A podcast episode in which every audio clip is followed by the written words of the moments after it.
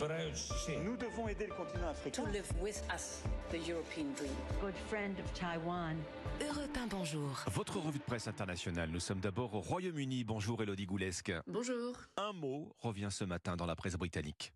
Eh bien, le mot qui revient le plus dans la presse ce matin, c'est abandon. L'abandon des ressortissants britanniques au Soudan. Le gouvernement ici est vivement critiqué pour avoir tardé à évacuer ces milliers de citoyens sur place.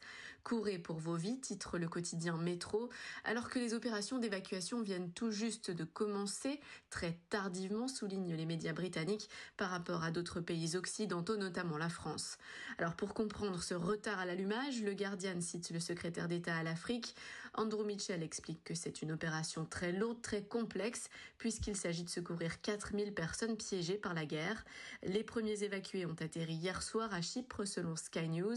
Mais le gros problème, titre le quotidien The Eye, c'est que des centaines de Britanniques sont toujours bloqués chez eux, loin des points de regroupement à partir desquels ils peuvent être évacués. Nous sommes maintenant au Brésil avec vous, Jean-Claude Gérès. De quoi parlent les journaux brésiliens? De l'audition aujourd'hui par la police fédérale de Jair Bolsonaro dans le cadre de l'enquête sur les actes antidémocratiques du 8 janvier à Brasilia. Poder 360 rappelle que des centaines de partisans de l'ex-président avaient envahi et vandalisé le Congrès, la Cour suprême et le palais présidentiel.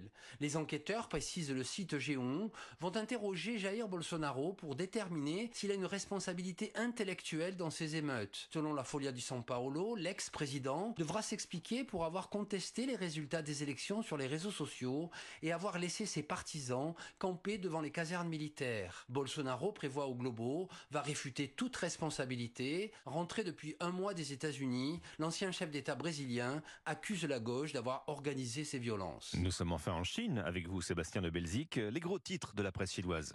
Alors à la une de l'actualité aujourd'hui en Chine, la mise en place à marche forcée de la monnaie numérique, le yuan. Le magazine Sixstone nous explique que plusieurs grandes villes de Chine commencent à verser euh, les salaires des fonctionnaires en monnaie numérique. La ville de Changchu va régler les salaires de ses fonctionnaires dès le mois de mai via une application sur téléphone portable et des dizaines de villes font déjà la même chose, nous dit le South China Morning Post, si bien que la Chine, qui s'enorgueillit d'avoir inventé le billet de banque, pourrait être le premier pays à l'abandonner et passer au tout digital. La Banque centrale de Chine garantit les paiements et la sécurité des transactions, assure le journal Global Times.